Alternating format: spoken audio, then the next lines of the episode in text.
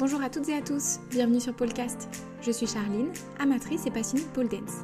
Je vous retrouve aujourd'hui pour un épisode sur la pole adaptée et pour ça j'ai la chance de pouvoir échanger avec Héloïse qui est enseignante d'activité physique adaptée, ce qu'on peut abréger par le sigle APA.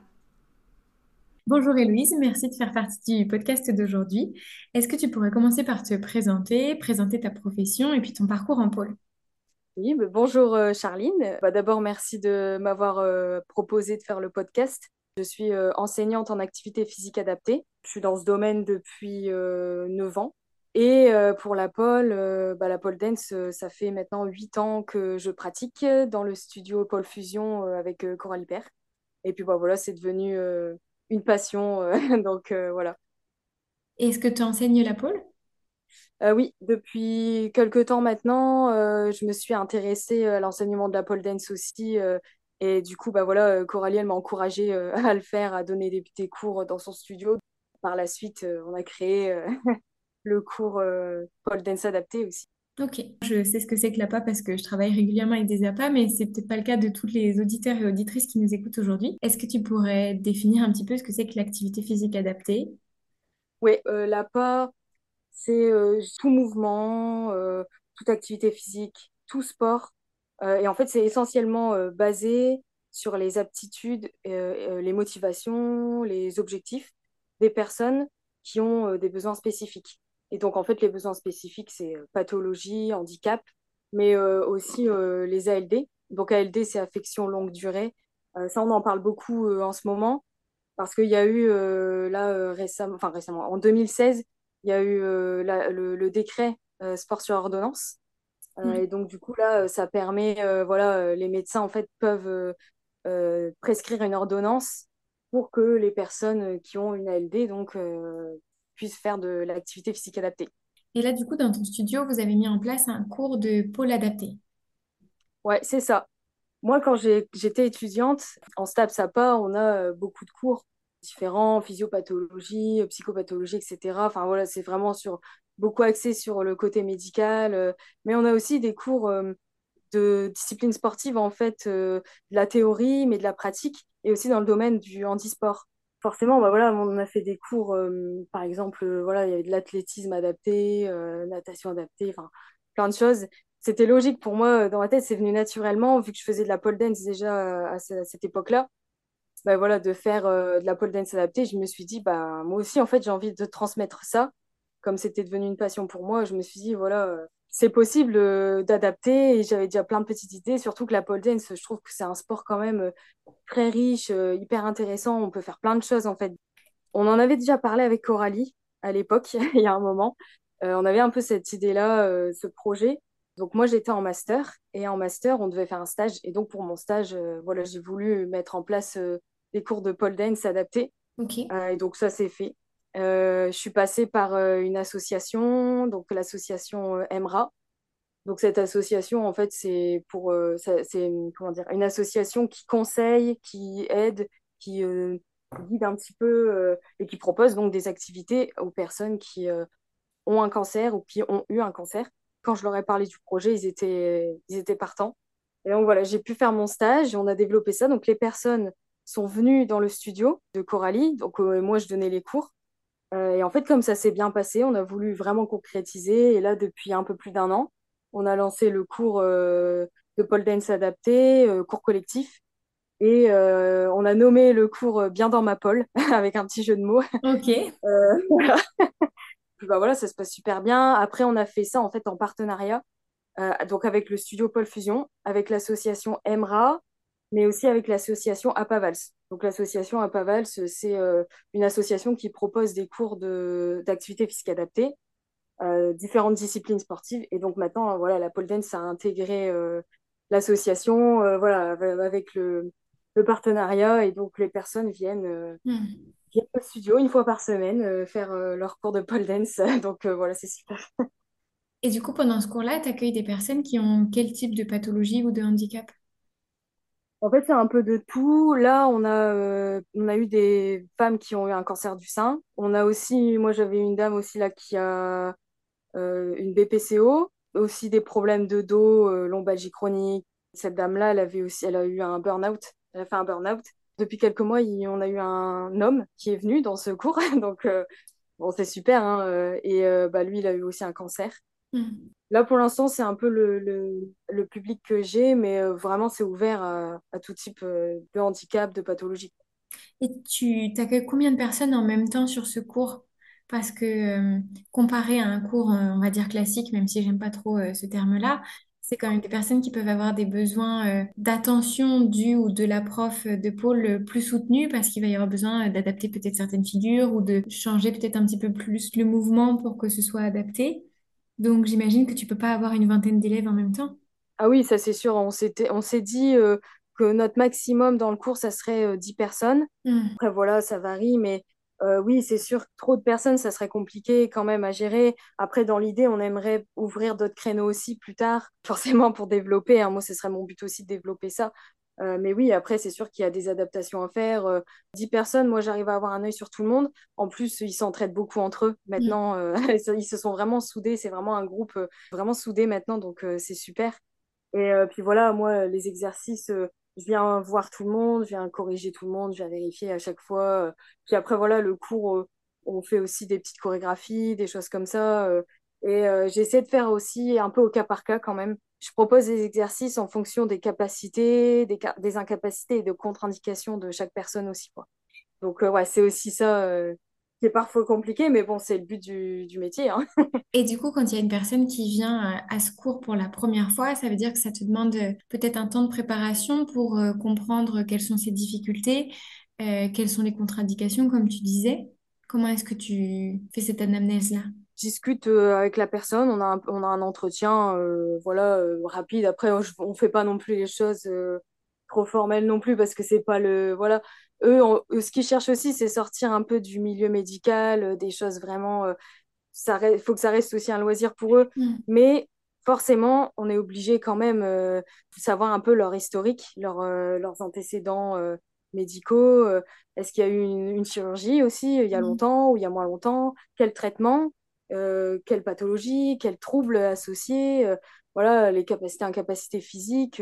voilà donc, et à partir de là, moi, je peux construire un petit peu euh, le, profil de la personne, euh, ce qu'elle a besoin ou pas. Et puis ses objectifs aussi, on voit un petit peu les objectifs de la personne. Après, c'est vrai que pendant le cours, par exemple, au moment de l'échauffement, bah, des fois, on aime bien discuter aussi entre nous. Donc, euh, tout le monde raconte aussi un petit peu ses petites galères. Moi, ça me permet en même temps de savoir un petit peu où ils en sont. et puis, moi, ce que j'aime bien faire aussi, c'est quand même souvent, à la fin du cours, je demande toujours euh, comment ça s'est passé, qu'est-ce que tu as aimé, qu'est-ce que tu n'as pas aimé. Enfin, souvent, je demande comment ça s'est passé pour ajuster. Euh. et puis voilà, c'est beaucoup au cas par cas, c'est beaucoup aussi sur euh, le, moment présent, il y a beaucoup d'échanges. Pour moi, c'est quand même important de communiquer et de savoir un petit peu leur ressenti. Mais c'est vrai que, voilà, de base, pour créer les cours, faut que je sache euh, quand même la mm. pathologie, euh, les contre-indications liées euh, eh à, la pathologie. Il y a des douleurs, voilà, faire attention à ce qu'il n'y ait pas un point d'appui sur l'endroit qui est douloureux, par exemple, ou s'il y a une cicatrice oui, ça. pas bien cicatrisée. Enfin voilà, c'est des choses à prendre en compte, c'est certain. Oui, c'est ça, voilà, c'est pareil. Il y a des mouvements, si la personne, elle le sent vraiment pas, parce que, par exemple, elle a une douleur d'épaule ou ces choses-là, je fais attention, je vais pas les pousser. En fait, c'est ça aussi qui est, qui est intéressant, c'est que on, peut pousser les personnes, mais évidemment pas au-delà de leurs limites et pas euh, en prenant le risque de les mettre en danger. C'est ça le truc qu'il faut savoir aussi, euh, jouer un peu avec ça. Parce que le but, c'est quand même qu'ils fassent du sport, c'est quand même qu'ils évoluent, qu'ils apprécient, euh, mais sans non plus les blesser, quoi. Ça, c'est évident, quoi. Donc, du coup, c'est vrai que s'il y a des mouvements où ils se sentent vraiment pas, je vais trouver une adaptation ou je vais proposer une manière différente. Ou alors, je dis, bah écoute, le fais pas si tu le sens pas, on va faire ça plus tôt. Par exemple, tu vois, donc des fois sur le moment, je peux aussi modifier, changer, parce que je leur explique toujours de toute façon, notre but, c'est pas non plus de faire de la performance, euh, c'est vraiment du loisir aussi, euh, c'est pour euh, dire de faire une activité physique, et puis bah, faire découvrir la pole dance, évidemment, hein, parce que ça, forcément, il y a beaucoup de personnes qui sont dans ce cours-là qui n'auraient jamais imaginé faire de la pole dance. Mm. Hein. Donc ça, ça, pour moi, déjà, c'est une victoire aussi, de faire découvrir ça. Oui, c'est un beau défi. C'est ça, voilà. Et est-ce qu'il y a des personnes du cours euh, bien dans ma pôle qui ensuite euh, vont dans des cours classiques? Alors euh, pour l'instant, c'est pas encore arrivé, mais c'est vrai que pourquoi pas, moi je suis pas fermée à ça. Si la personne, elle se sent bien, et à l'aise, pourquoi pas, hein, elle peut toujours tester. C'est du cas par cas, il y a des personnes qui vont bien évoluer et qui seront capables d'y aller sans problème. Quoi. Mm. Donc voilà, c'est ça. Ou peut-être qu'avec plusieurs séances et à force d'échanger avec toi, ils sauront aussi eux-mêmes comment adapter certaines figures ou comment adapter voilà, des exercices de renforcement musculaire ou des choses comme ça pour que ça ne leur demande pas trop et que ça ne repousse pas leurs limites. Du coup, ils, sauront voilà, ajuster dans un cours classique euh, les différentes consignes pour que ça corresponde à, leur situation. Oui, oui, c'est ça. Et d'ailleurs, c'est euh, euh, notre but aussi en tant qu'enseignant à pas, c'est aussi que la personne devienne de plus en plus autonome mmh. dans sa pratique sportive et qu'elle le fasse par elle-même. Mmh. Ça, c'est sûr que c'est c'est ce à quoi on veut les amener aussi d'une certaine manière. Si on peut le faire, si eux ils peuvent le faire, aller plus loin, reprendre des, du sport par eux-mêmes, bah c'est là aussi c'est une victoire parce que c'est un peu la, de la réadaptation à l'effort, ce qu'on fait, de la rééducation euh, ou éducation sportive. Mais, mais voilà, quoi, c'est vraiment aussi un, but. S'il y a des personnes qui ont envie de tester dans des cours classiques, euh, bah, franchement, euh, faut y aller, quoi. ça serait super, quoi, si c'est possible. Tu as le sentiment que ta formation en pas, elle t'a assez bien préparé pour donner ce genre de cours.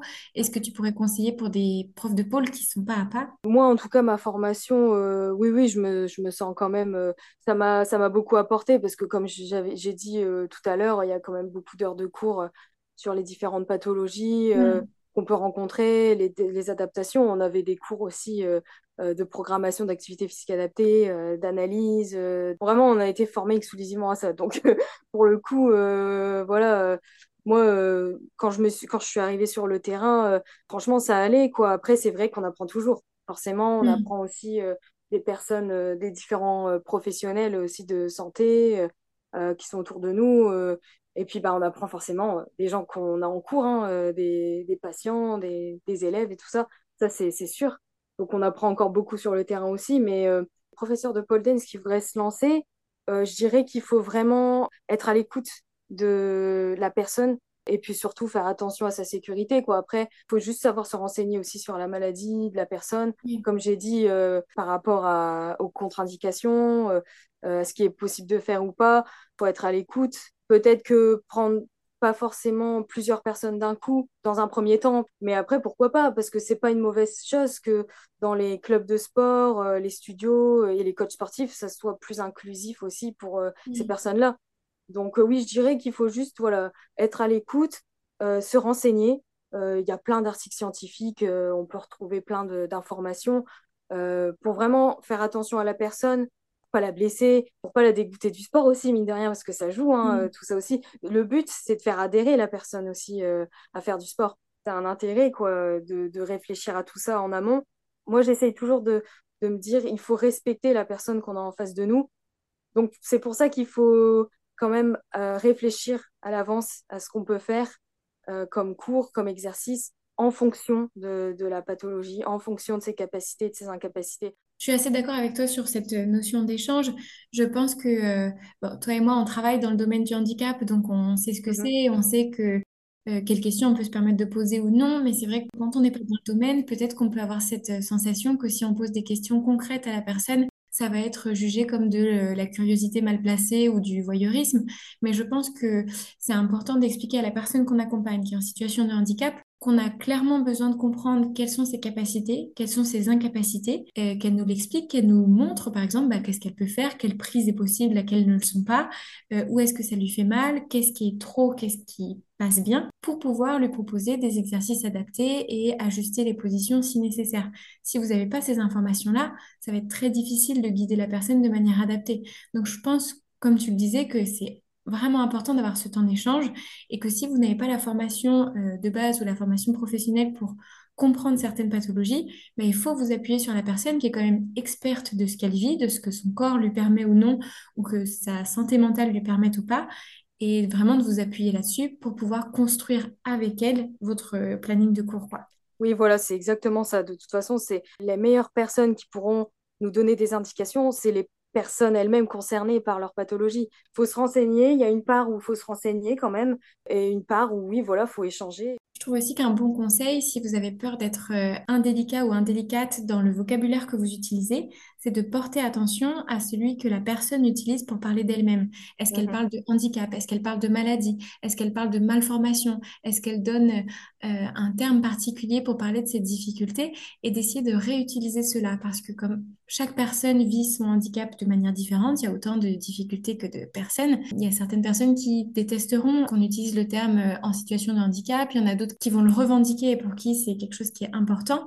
Le mieux, je pense que c'est d'être à l'écoute de ce que la personne utilise comme vocabulaire, qu'est-ce qui lui convient à elle, qu'est-ce qui lui parle pour parler de ses difficultés et d'essayer de les reprendre. Oui, c'est ça, bah, c'est vraiment ça. De toute façon, il faut vraiment être en lien avec, la- avec ce que la personne, euh, elle dit, en fait. euh, et, et puis, de toute façon, après, il n'y a pas vraiment de tabou non plus. Comme tu Mm. disais, euh, c'est vrai que, voilà, il faut pas euh, avoir peur de demander euh, euh, les antécédents. euh, si la personne, elle parle d'une pathologie, bon, bah voilà, faut demander, faut, faut essayer de creuser un petit peu, savoir euh, son histoire à la personne aussi. euh, c'est important, hein, de toute façon, euh, pour bien faire les choses pour elle. Et comme je le dis, par respect pour elle et ce qu'elle elle attend de, la de, dans ses objectifs, tout ça. Donc, oui, voilà, c'est ça. Faut pas avoir de tabou non plus. Il faut pas non plus tomber dans l'infantilisation non plus, parce que des fois, c'est ce qu'on a tendance à faire. Et c'est c'est le retour qu'on m'a déjà fait euh, des personnes qui m'ont expliqué qu'ils osaient, bah, pas moi personnellement, mais euh, qui se sont confiés en me disant que des fois, ils allaient euh, dans des séances de sport et ils me disaient, bah, moi, j'ai pas osé parler de ma maladie. J'ai pas euh, osé dire que j'avais un cancer parce que j'ai pas envie qu'on me juge, j'ai pas envie qu'on m'infantilise, j'ai pas envie qu'on vienne aussi faire euh, le sauveur ou je sais pas quoi. Enfin, et Mm. c'est vrai, on peut pas le savoir à leur place, nous, tant qu'on on le vit pas. Donc, euh, c'est vrai que c'est, ça peut être compliqué, mais euh, quand on me fait ces retours-là, bah, c'est vrai que je comprends que voilà, il faut pas non plus tomber dans les extrêmes quand on discute avec ces personnes-là. Il faut juste être en lien avec ce qu'ils disent. Il n'y a pas de mal à poser des questions non plus, euh, surtout quand c'est dans le sport comme ça, euh, euh, qu'il faut adapter les mouvements. Voilà, c'est chaque personne est différente et puis c'est tout quoi. Faut faut faire avec et il n'y a pas de souci. Je suis d'accord avec toi, il ne faut pas se limiter sur le fait de poser des questions, d'autant plus si vous explicitez à la personne que vous posez des questions pour l'accompagner de la manière la plus juste possible. Et il n'y a pas de mal non plus à reconnaître qu'il y a des choses qu'on ne connaît pas. Euh, C'est ça. là, toi, tu es professionnelle de santé, euh, experte dans euh, l'accompagnement des personnes en situation de handicap, mais s'il y a des profs de pôle qui nous écoutent, qui essaient de faire des petites formations ou de voilà, mettre en place ce type Mhm. de cours ou Ouais. accompagner une personne en situation de handicap dans un cours classique, c'est aussi normal et la personne, elle s'attend pas à ce que vous connaissiez toutes les pathologies et que vous soyez experte dans euh, ce que c'est. Tout à l'heure, on parlait de BPCO, on n'a même pas euh, donné euh, le support oui. ni expliqué ce que c'était comme pathologie parce que toi comme moi, ça nous parle. Mais si vous êtes prof et que la personne, elle vous explique des trucs que vous comprenez pas, il faut pas hésiter aussi à poser des questions parce que elle se doute bien elle-même que vous n'êtes pas experte dans tous les handicaps qui existent. Quand on n'est pas professionnel de santé, bah, c'est normal de pas tout connaître. Et moi, je trouve que c'est aussi euh, un témoignage de confiance que de rencontrer un professionnel qui dit, bah, là, euh, on touche aux limites de mes connaissances ou de mes compétences, mais je vais faire des recherches, je vais me renseigner, je vais trouver des ressources pour vous accompagner au mieux. Oui, c'est ça. Et puis en plus, euh, après tout, on reste aussi des êtres humains. Mm. On n'a pas la science infuse. On n'est pas médecin non plus, en plus de ça. Donc, c'est normal aussi que, voilà, euh, que ce soit des professeurs de pole dance, des coachs sportifs, des enseignants à pas, tout ça. Euh, c'est normal que parfois, euh, des fois, on ait des, voilà, on a un doute sur quelque chose ou quoi. Mais voilà, c'est ça. Il faut poser la question. Il faut se renseigner par nous-mêmes. Je, je l'ai déjà dit, on apprend tout le temps, on apprend tous les jours. On apprend aussi des gens autour de nous. Oui, je suis tout à fait d'accord avec toi. Je trouve que ça résume assez bien tout l'état d'esprit de l'épisode d'aujourd'hui. Et donc, je te propose qu'on s'arrête là. Voilà, c'est fini pour l'épisode d'aujourd'hui. J'espère qu'il vous a plu. Si vous avez une question, une remarque ou que vous souhaitez participer à un prochain épisode, vous pouvez me contacter via Facebook, Instagram ou par mail. Toutes les informations nécessaires sont dans la description. Belle journée à vous